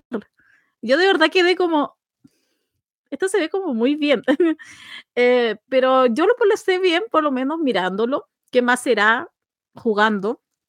Así que por lo menos, insisto, tómenle con todo el resguardo mi palabra y mi opinión, pero así por lo menos viendo, ¿cuánto habrá estado jugando Andrés? Bueno, hay que lo cuente como 25 minutos, media hora. Y también me mostró algunas como, algunas como, ¿cómo se dicen ese tipo de cosas? Como propiedad, no. Eh, otras cosas que se podían hacer en el juego aparte de luchar. entonces, entonces, como se podía hacer eso, eh, también lo encontré entretenido. Sí me faltó gente, obviamente, porque igual el rostro está como un poquito chico, pero insisto, más allá de eso, para jugar, para ver y para entender el juego de, en este principio de, de lanzamiento, debo decir que lo pasé bastante bien como espectadora. Ahora, si pudiera jugar y todo eso, eh, me diera el tiempo como de poder aprender un poco más y que no dé pena, eh, eh, puedo tener otra opinión diferente, pero por lo menos ahora de espectadora, viendo el juego, viendo cómo se ve, cómo se puede utilizar y las, como las cosas que tienen para jugar aparte de solo la lucha, debo decir que estaba como bastante bien. Pero, insisto, ¿qué sé yo? Sí, sí, tiene, tiene potencial tiene que seguir creciendo, así que ya veremos con el tiempo si se vuelve más recomendable, sobre todo para el, para el precio por el que piden de no solamente el juego base, sino también ya la extensión de FTR y del otro, traje de Matt Hardy y demás. Pero está bueno, así que yo sí lo recomiendo, solo que busquen un descuento tal vez cuando llegue el momento. Bien, luego tenemos un par de noticias más. Como que Conan está intentando reunir a Santana y Ortiz, aparentemente. Sabemos que han tenido problemas en algún momento de, no, tener tal vez la misma opinión sobre algunas cosas y llevan ya un tiempo separados, sobre todo también por la lesión que sufrió Ortiz. O Santana, perdón, que lo ha mantenido alejado. Y aún así volviendo no sabríamos si van a ser equipo otra vez como antes, pero ya veremos si eso se, o si se puede resolver sobre todo, más que tal vez de, de trabajar juntos. Me daría pena que terminen en malos términos, ¿no? Con todo el, paso que han tenido juntos como pareja, lo que han conseguido juntos. Eh, al menos que estén en buenos términos luego de todo eso, ¿no? Pero a ver si podemos verlos luchar otra vez en pareja alguna vez. Ay, Santana. Santana, fun fact, fue mi primer marido en AW. De verdad que me mm. encantaba, lo encontraba tan guapo. O sea, lo sigo encontrando guapo siento que cuando empezó estaba con un físico y después a medida que fue avanzando los shows y todo, se fue, se nota que se comenzó a preocupar mucho más. Entonces ya estaba un poco más gigante, estaba un poco más fuerte, había más masa muscular. Ahora, eh, yo no sé qué es lo que pasó ahí. Nunca se ha trascendido más allá de que tienen como diferencias creativas, pero uno puede tener diferencias creativas, aparte un, son dos amigos, eran dos amigos. Entonces parece que lo que pasó fue bastante fuerte porque como que no se hablan. Ortiz después estuvo solo en AEW, obviamente, con lo que decía es que Santana está con una lesión, eh, pero Santana también ha estado como tirando un poquito de palitos en Instagram, creo, o en algunas en redes sociales, como que él va a salir hablando, que ya falta poco para que él pueda abrir la boca. Entonces, no sé, creo que hay cosas un poco más delicadas ahí, no sé qué se habrán sacado, no sé qué se habrán dicho, pero claramente la relación no está tan buena como para que Conan simplemente diga así como, bueno, estoy planeando reunirlo y parece que lo voy a hacer. Creo que, creo que es más una, una vendida de humo, otra más de Conan, que más que algo que fuera a pasar realmente, pero insisto, o sea, es que Santana y Ortiz me recuerda una época de AEW en la que estaba todo ese, ese campo, ese campo, ¿cómo se dice? Ese campo vacío, cuando al principio era AEW en lo cual era todo posible, cuando yo creía que realmente tenían una real chance de, ser campeones. Entonces, eso es lo que me pasa con Santana y Ortiz, y me duele un poco que estén así separados, de que, insisto, los trascendidos son que no se hablan y que hubo una disputa bastante fuerte. Entonces me duele verlo así porque, insisto, me remiten a, una, a un periodo de AEW donde todos estaban comenzando, toda era esperanza, Alessandro, y ahora verlos en esta situación, bueno, espero que se dé, espero que no sea una vendida de humo de Conan y que realmente los pueda reunir, porque como tag eran muy buenos. Pero claramente, si uno quiere otra cosa y el otro quiere otra y no pueden convivir, bueno, lo mejor será que se separen y que Santana siga su camino, que estaba igual yendo por un camino solitario antes de lesionarse. Y Ortiz, al parecer, está bastante cómodo también lo que estaba haciendo con AEW, pero allá ellos, simplemente que hay una nostalgia ahí involucrada y espero que arreglen todo entre los dos. Sí. Eh, un poco especulando, me parece que viendo solamente cómo les estaba yendo en AEW y viendo lo que estaba haciendo Santana, que era un poco buscar cosas por individual en otros lugares y eso, me parece que Santana estaba más inconforme con lo que les estaban dando y Ortiz como que menos, ¿no? Y por eso ahí tal vez habrá habido un poco de, conflicto entre ambos, de querer pedir más o no, y bueno, Esperemos que las cosas terminen bien entre los dos, al menos en el tema personal. Luego tuvimos a Eddie Kingston ganando el título Strong de New Japan Pro Wrestling en este show del, estos shows del Día de la Independencia en Japón, ¿no? Ganándole a Kenta. No he visto el combate, lamentablemente. Quiero darme el, tiempo de verlo. Pero sí vi que Eddie Kingston fue bien recibido en Japón por el público. Tuvo buenas actuaciones. Eh, me alegra que haya ganado el título. Ahora también de cara al G1 para presentarlo como con fuerza al público japonés y que sus combates también se sientan importantes dentro del torneo.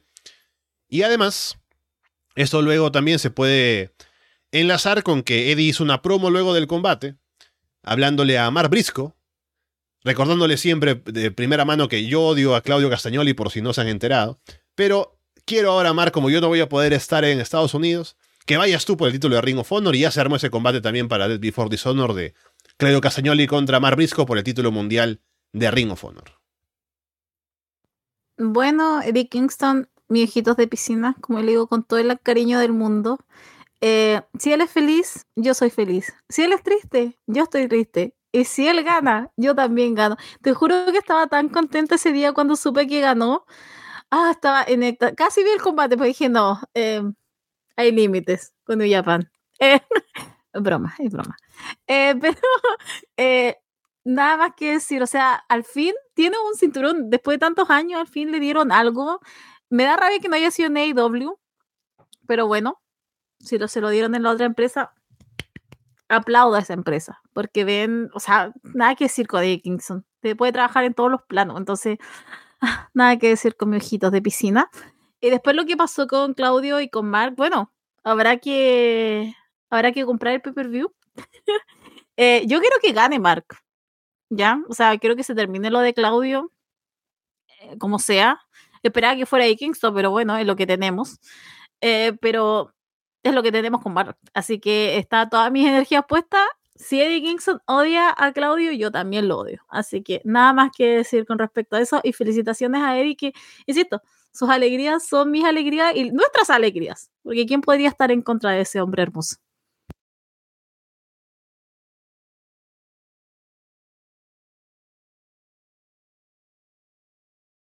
No te escucho.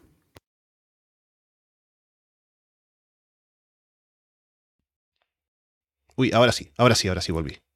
Estaba fallando mi, mi botón de mute, pero aquí estoy. Bien. Bien, ok, ya funciona todo como, como debe ser. Bueno, eh, decía, solo para cerrar, que también me interesa ver, por, yo sé que no voy a poder ver el G1 entero porque es difícil, pero intentaré ver un par de cosas, algunas, algunos combates que me llamen la atención y también quiero ver a Eddie Kingston compitiendo allí y también cómo lo recibe el público, qué tan lejos puede llegar, en cuanto a puntos, así que ya con, con que le hayan dado esto, el título de Strong, Seguramente en New Japan saben lo bueno que es y han contado con él en eventos anteriores para combates importantes. Aparte saben lo popular que es en AEW, entonces me imagino que le darán un espacio también, siendo además el único luchador de AEW que está en New Japan. También por el tema de, de la empresa, eh, o sea, de, la, de, la, asociación con la empresa. Querrán darle un espacio también importante a un luchador de AEW en el torneo, así que seguramente tendrá una buena participación Eddie Kingston, aparte de solamente tener buenos combates. Después tenemos, bueno, la noticia de que Jade Cargill aparentemente no está tan apurada en regresar al wrestling luego del, em, tiempo que tuvo como campeona TBS. Em, parece que ahora que se lo quitaron, que le quitaron el título y, y tiene ese tiempo fuera, aún está alejada por un tiempo del wrestling o lo estará.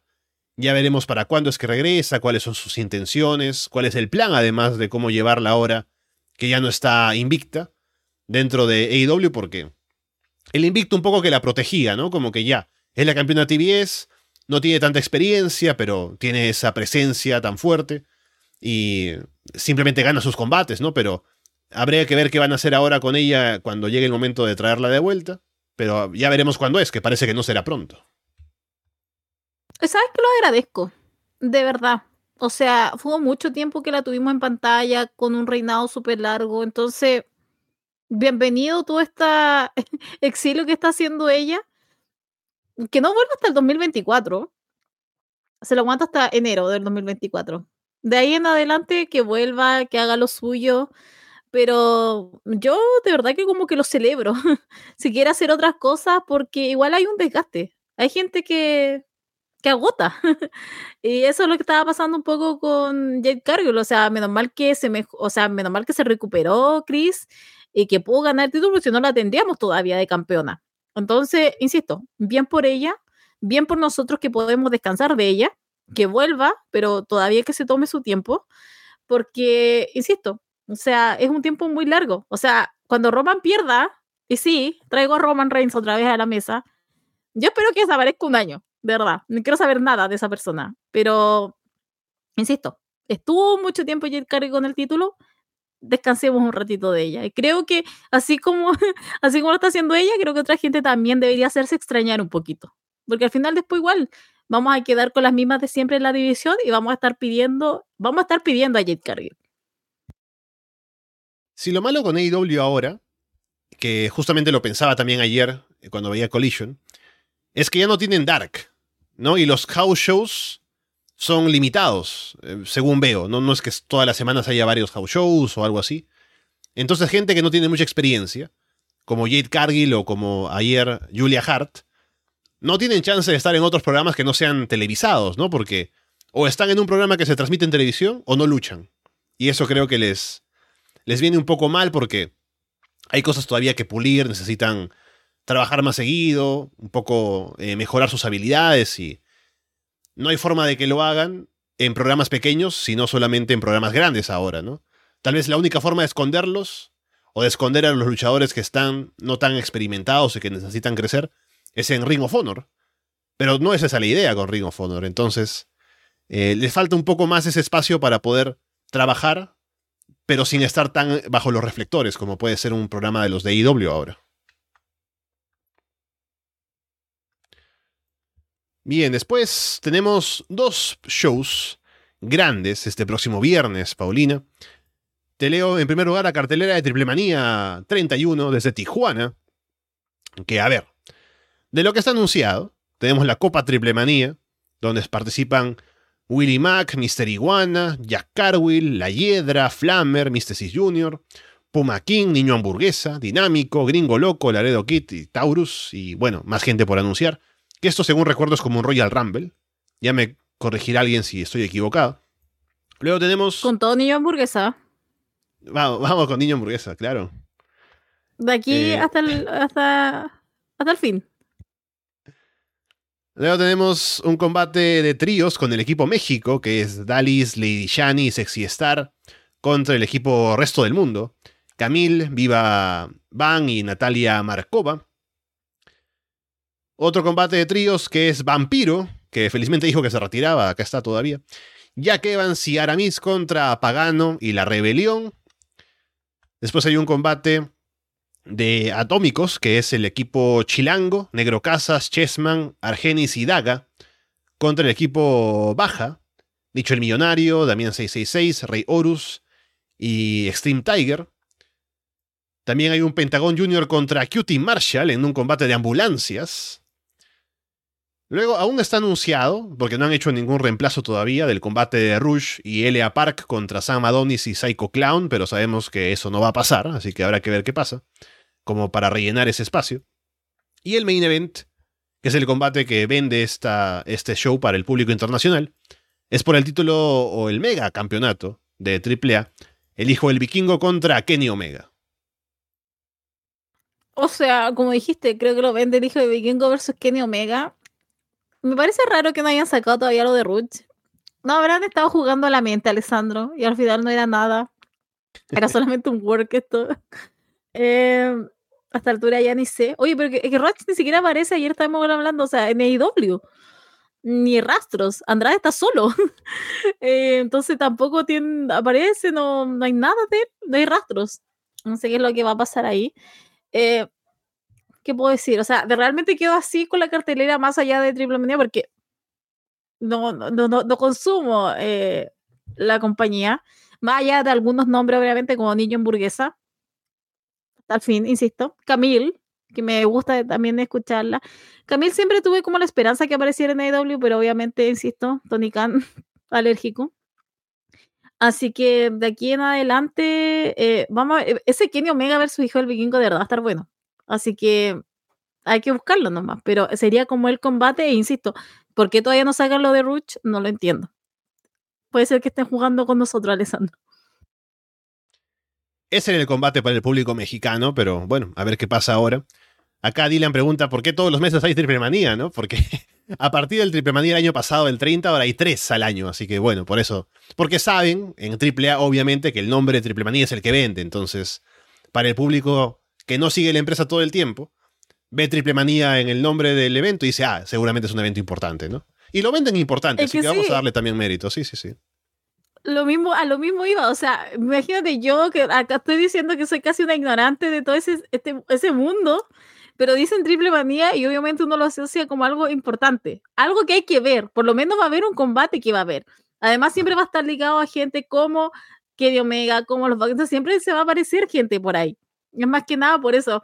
Caigo totalmente en la trampa de, de Conan, porque Conan es el que mm, buquea esto, ¿cierto? Sí. Fucking Conan, ya, ahí me tiene. Pero igual hoy voy a estar metida y voy a estar entrando al hashtag y voy a tratar de ver si es que pasó alguien o alguien intentó un, ¿cómo se dice? Un intento de, de asesinato o de suicidio. Así que por lo menos ahí vamos a estar eh, viendo qué es lo que pasa. Y el otro show de este día viernes es Slammiversary de Impact Wrestling. Tenemos una cartelera interesante, que también la voy a leer aquí al completo para ver si hay algo que nos llama especialmente la atención. Tenemos Frankie Kazarian contra Eddie Edwards por el título de parejas de las Knockouts, de Coven contra Killer Kelly y Masha Slamovich, que se han juntado recientemente como equipo. El título de X Division, Chris Sabin contra Leo Rush, que también acaba de llegar a la empresa. Un Ultimate X Match, Jonathan Gresham, Kushida, Mike Bailey, Angels y Kevin Knight. Por el título Oye, de parejas. no nos libramos de, Sí, todavía no nos libramos de Cuchida en Impact. Sabes que yo he perdido un poco el ritmo con Impact porque, insisto, aunque ustedes no lo crean, soy una persona que trabaja. Entonces, necesito como dejar un par de compañías de lado porque obviamente no me va a dar el tiempo para estar todos los días viendo eh, una empresa y antes sí me daba por lo menos para ver Impact. Pero lo he perdido bastante, pero Cuchida otra vez. Oye, abórranse un rato con Cuchida, no hay otro luchador. Lo siento. Bueno, yo estoy viendo Impact, eh, aunque no lo crean, y Carlos será seguramente el que esté más en shock. Esto es más impactante que lo de Cuchida. Sí, sí. ¿Saben qué pasó? Es que yo me había. eh, en mi semana. eh, saqué un espacio para ver Ring of Honor, ¿no? Y es- estaba viendo, y entonces. Luego, cuando Ring of Honor dejó de, de encantarme tanto, dije. Ese espacio lo, creo que lo puedo aprovechar mejor viendo Impact. Y lo estoy disfrutando, así que valió la pena. Dejar Ring of Honor por Impact Wrestling. Pero bueno, sigamos. Título de parejas de Impact es una Fatal Four Way. En el que están ABC, que defienden el título contra Brian Meyers y Moose, Rich Swann y Sammy Callihan, y Subculture, que son Flash Mo- Morgan Webster y Mark Andrews. Luego hay un combate de parejas que es PCO y Scott Damore contra quienes originalmente iban a ser Bully Ray y em, Steve Macklin. Pero lamentablemente Macklin se lesionó en Australia, así que no va a poder estar. Lo que es una lástima porque me parece que era el luchador que tenía que un poco tener más presencia en este combate porque acaba de perder el título mundial, tenía un poco que recuperar su, su imagen dentro del show. Pero ¿qué pasó, Paulina? Veo que te ríes por ahí de algo. Cuéntame. Es que, es que me dijiste PCO y Scott de Moore, ¿sabes? Me acordé de, de Last Match de Ric Flair. O sea, aquí uno de los dos se nos va. No, PCO es un, es un amor, o sea, ese hombre no lo matas con nada. El que aquí me preocupa es Scott de Moore, así que puede ser de Last Match o de Scott de Moore, pero por eso es que fue como wow, pero me dio como los flashbacks y como dije, no, aquí uno de los dos para la otra vida. Y bueno, ha dicho Bully Ray que este lunes se anuncia, en su podcast creo, quién va a ser su compañero en este combate, ya que no va a estar Steve Macklin lamentablemente, así que veremos si vale la pena. Título de las Knockouts, Diona Purazzo contra Trinity. Y por el título mundial de Impact, Ale Shelley contra Nick Aldis, que acaba de hacer el turn, así que veremos si lo de Shelley dura solamente un mes como campeón mundial o si todavía conserva el título. Uy, mira, Diona Purozzo con Trinity lo voy a ver. Eso sí o sí. No, no, no creo que vea el pay-per-view completo. O no sé. Voy a estar aburrida. Quizás la próxima semana y lo compro igual. Eh, pero por lo menos ese combate sí le tengo ganas porque creo que puede haber un cambio de título. Honestamente. Creo que podría haber algo ahí. Y con respecto a también al título eh, mundial, sea, es, que yo, es que yo creo que están hace mucho tiempo ya tentados a dárselo a Nick Aldis. Yo creo que si no se lo dieron antes es un poco más por un tema que está recién llegado, pero ya lleva sus meses, eh, entonces no lo sé, gente. Creo que van a pasar cosas en el Anniversary. Eh, no sé si me gusta mucho lo de Nick Aldis, pero viendo que no hay, no hay, creo se ha perdido bastante con otros luchadores, entonces creo que es como lo más fuerte que tienen actualmente. Pero bueno, vamos a ver qué es lo que pasa ese día. Pero creo que podrían haber cambios, en, por lo menos en los dos principales. Me la juego sí con lo de las mujeres. No lo juego con Trinity, pero eh, los varones a lo mejor puede estar un poco más, más indeciso, un, poco, un poco menos claro. Sí, bueno, veremos. Acá primero eh, Iván dice que hay mucho reflejo con mi cabeza, lamentablemente por la luz, ¿no? Pero no puedo hacer nada. A menos que me crezca el cabello, ¿no? Pero ya a estas alturas no se puede. Eh, y no puedo alejarme más porque la cámara llega solamente hasta ahí, así que bueno, espero que no sea mucha molestia para los ojos de quienes nos ven. En cuanto al, show, y con el resultado sobre todo del main event, eh, habrá que ver con lo de Nick Aldis, porque hicieron el turn la semana eh, posterior a, al último show, a Solots, y luego aprovecharon muy poco a Nick Aldis como heel porque la siguiente semana no hubo Nick Aldis. Recién esta semana que pasó hizo la promo de por qué. Y tuvo ahora. Bueno, ya tuvo el combate con, haciendo equipo con Leo Rush, ¿no? Así que ha sido todo muy breve lo de Nick Aldis haciendo el tour, ni que vaya a, a por el combate. No lo critico tanto tampoco porque tienen el tiempo limitado. Pero no sé. Creo que todavía podría durar Shelly como campeón mundial. Y lo de Nick Aldis puede llegar después, pero también depende del plan a largo plazo, porque a ver cuándo regresa Josh Alexander también. Eh, quién que, quisieran que sea el campeón mundial para cuando él vuelva. Así que hay que ver de que caje todo, pero yo quisiera que no le dure tampoco el reinado del título mundial a Alex Shelley. Habrá que ver. Pero el, show en general se ve bastante, bastante bien en cuanto a sus combates y lo que puede dar, así que es un show recomendable, Impact. Lo puedo decir ahora de primera mano porque lo estoy viendo. Bueno, ahora, Paulina, entremos a brevemente lo que ha pasado en Raw y SmackDown esta última semana, en el tiempo que nos queda. Que, a ver, Finn Balor se metió en el canjeo de Damian Priest, o su intento de canjeo, sobre Seth Rollins en la parte final del show. Así que se incrementan los problemas entre Judgment Day. Y bueno, veremos qué pasa ahora con ellos, si hay una separación definitiva o no. Pero ya se ve esa tensión de hace un tiempo, en lo cual no hay eh, JD McDonough para nada.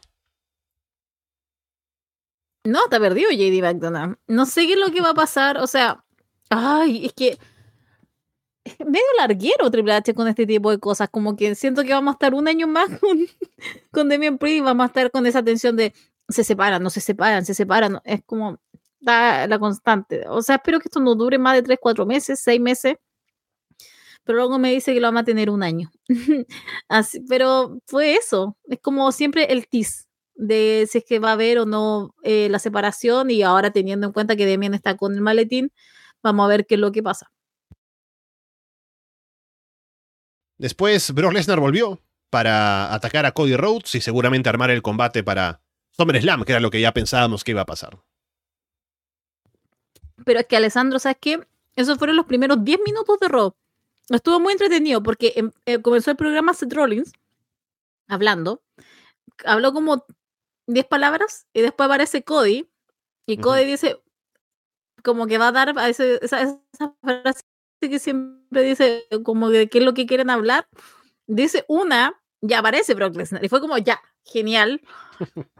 Cody va a atacarlo y yo dije, no, maldita sea, sabes que Cody lo van a matar. Porque aparte que Brock Lesnar, obviamente, es un tipo mucho más grande y lo toma y lo tira.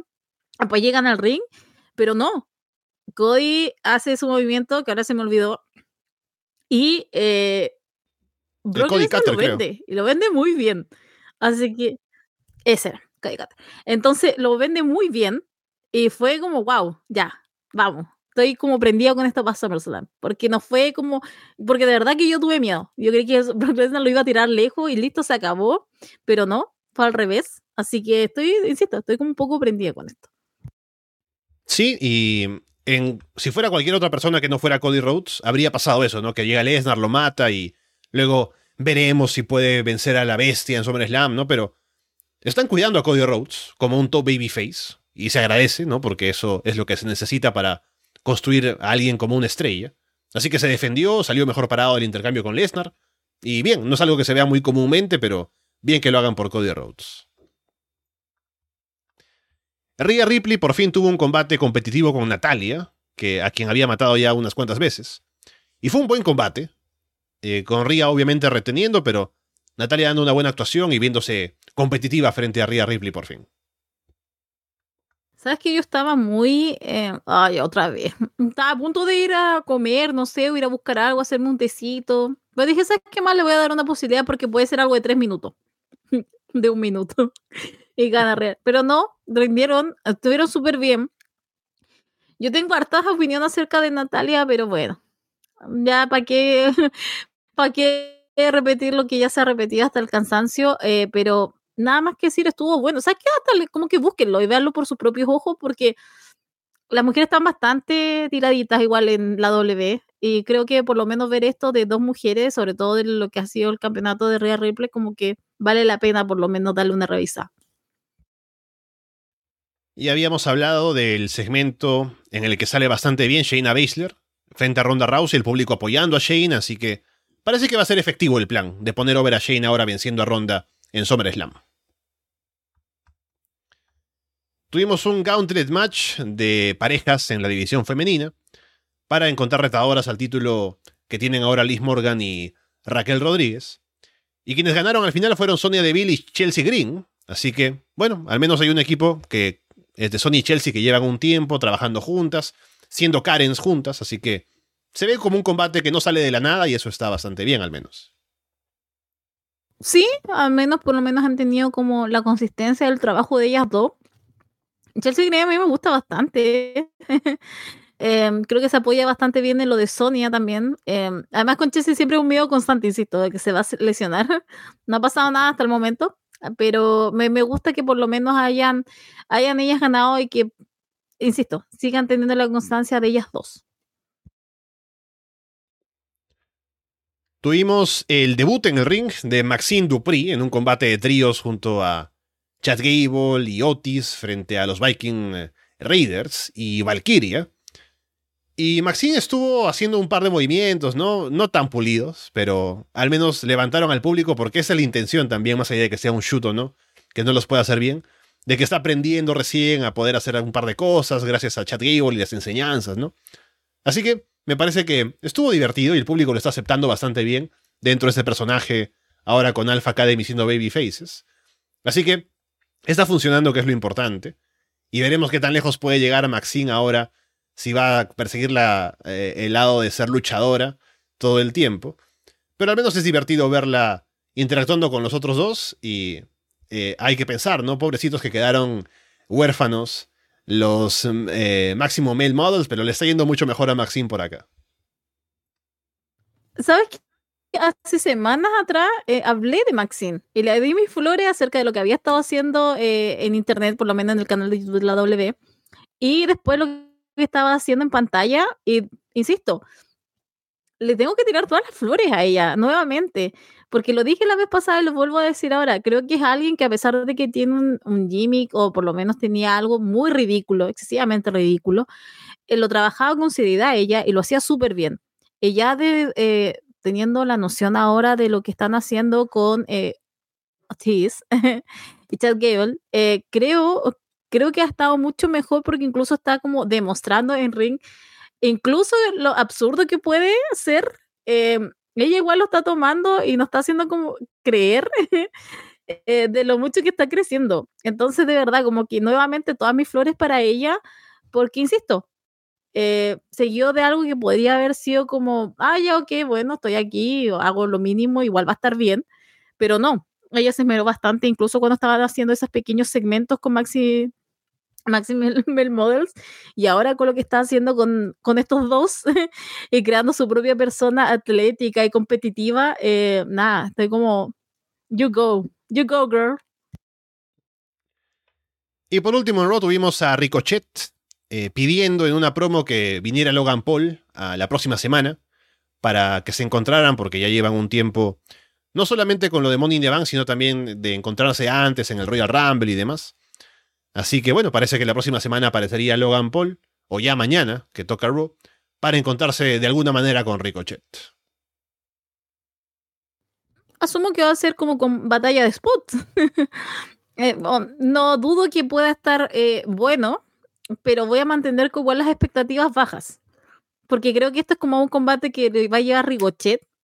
Porque igual, o sea, Logan Paul anteriormente estuvo con Seth Rollins, estuvo con Roman Reigns, o sea, estuvo con, y después obviamente con lo que pasó Royal Rumble, o sea, ha estado con gente creo que un poco más experimentada para llevarlo. Entonces voy a mantener como las expectativas un poco más bajas con respecto a lo de Ricochet. Insisto, creo que van a haber spots buenos, sí, pero me voy a quedar en eso. Pasemos a SmackDown. Se había promocionado como lo más importante. El juicio a Roman Reigns, una cosa así.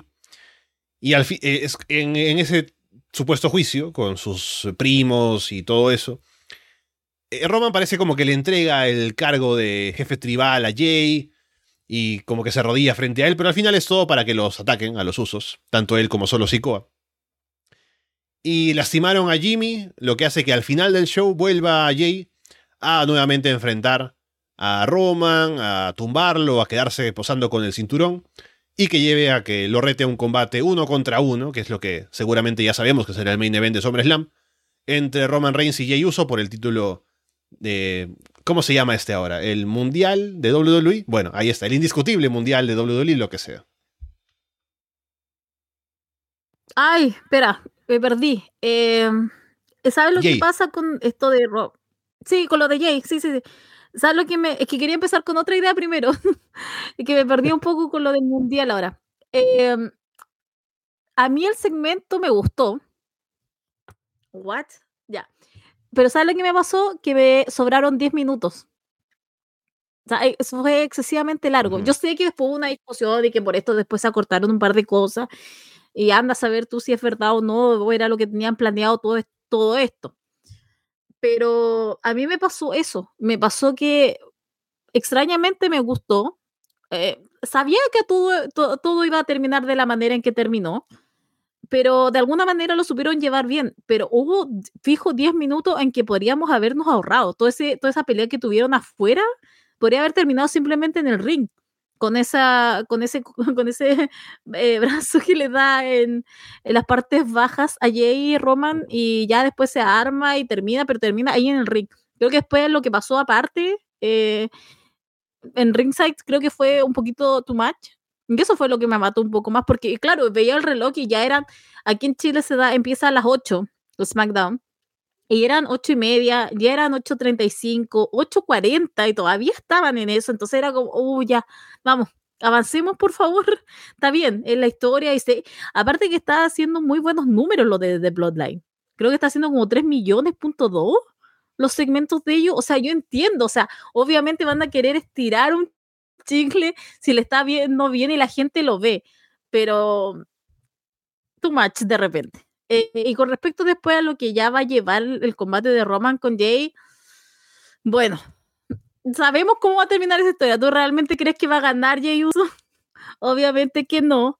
Va a ganar Roman Reigns. Eh, entonces, pero ¿cómo va a terminar todo eso? Eso también lo que quiero ver. Me da pena, obviamente, porque esperaría que tuviera más redención lo de Jay, pero si es la manera en la que ellos quieren acabar todo esto, será. pero, insisto, creo que el segmento estuvo bien, pero hubo un exceso. Y ahora lo que va a pasar con Jay y Roman en SummerSlam, ya, ya podemos intuir lo que va a pasar. Va a haber un árbitro caído. Sí, al menos el público respondió bien con el anuncio, con el reto. este combate se considera un combate grande a ojos del, público, lo cual es lo importante para un combate que seguramente sería main event de SummerSlam. Así que bien por ese lado.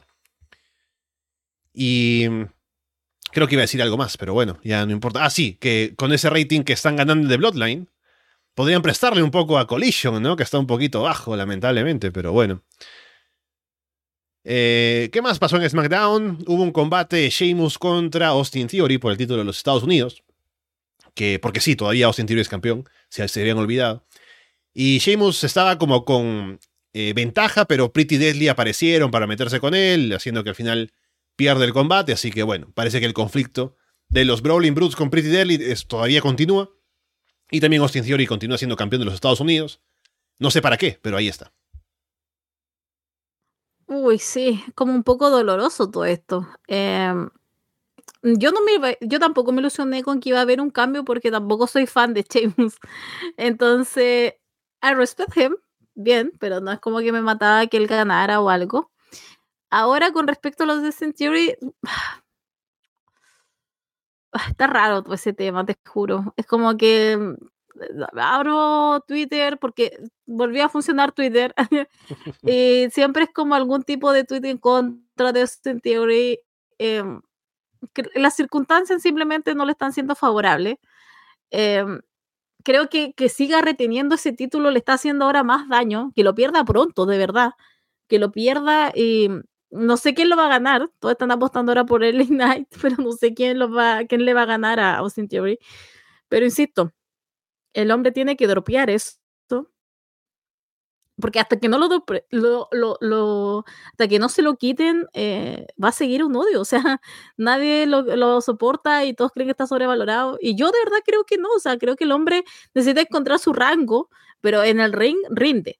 Solamente que, insisto, hay algo que no se traduce después en las masas, pero es cosa de tiempo para que pueda pasar. Pero, ah, sí, bueno, el combate creo que estuvo bien, pero mm, simplemente fue como ya, sí, un trámite para que retenga a Theory y bueno, Sheamus vuelva a perder.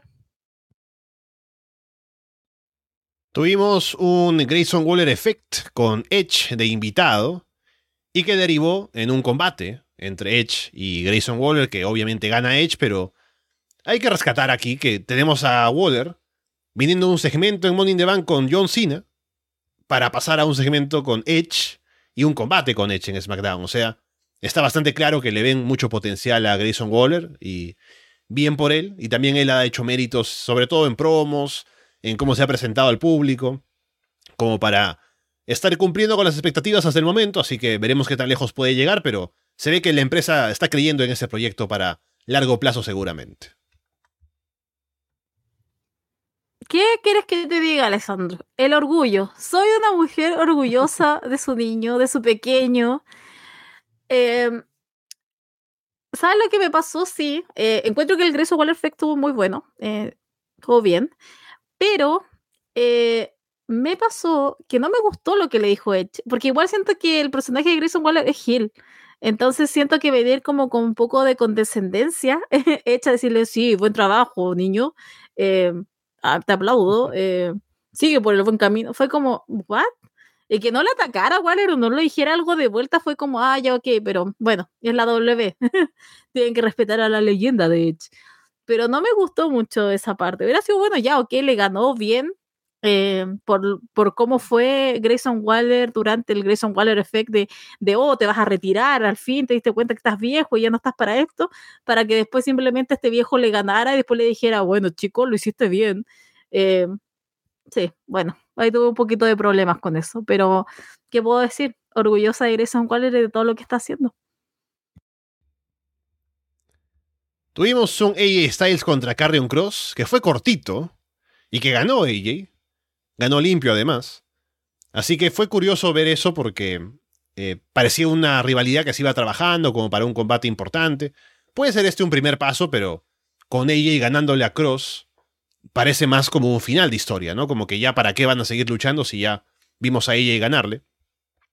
Cross llegó con un vendaje en la pierna, así que no sé si se justifique que haya sido tan corto y con victoria de ella el hecho de que tal vez Cross está lesionado y no va a poder seguir apareciendo regularmente en el show, pero fue igual raro verlo, ¿no? A pesar de que fue bonito que ella le ganara a Cross y que pensemos en que ya puede pasar a otra cosa. Uy, Cross la ha tenido, pero difícil. Muchos dicen que casi nota que ha vuelto Vince, porque Cross le cortaron ese día la entrada. Eh, perdió en como tres minutos. Eh, esperemos que este sea el fin, pero nunca, nunca eh, nunca nos ilusionemos con la W, porque quién sabe si esto se nos meten en SummerSlam. eh, pero sí, em, ¿qué puedo decir? Estoy contenta. claro, creo que cada vez lo veo menos, así que que sigamos así.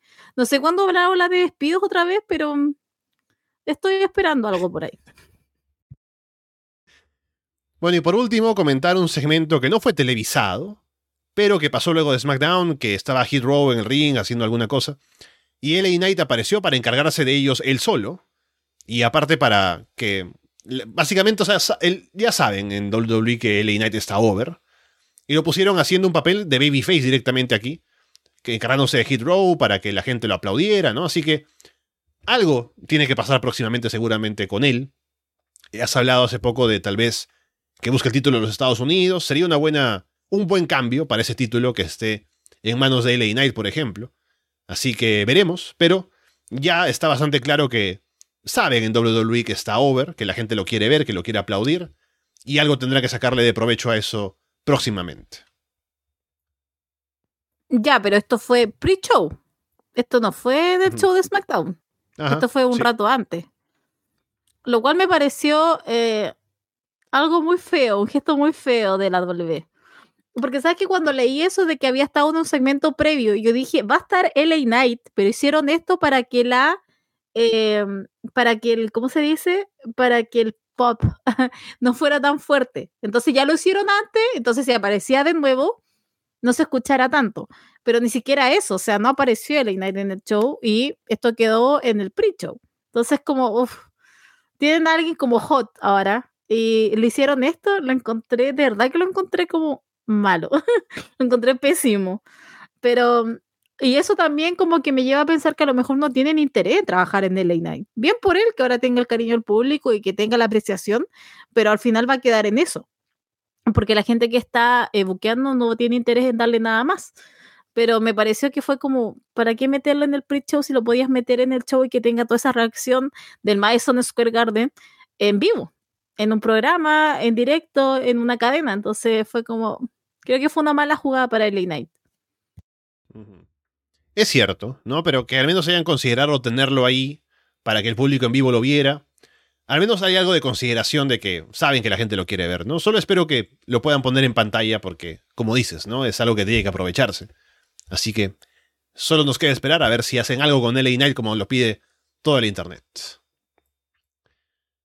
Bueno, con eso llegamos al final del programa por el eh, día de hoy, así que vamos cerrando por ahora, habiendo comentado varias cosas y pasándola bien como siempre aquí, hablando contigo Paulini, con la gente que nos está acompañando, siempre con los comentarios por aquí en el chat.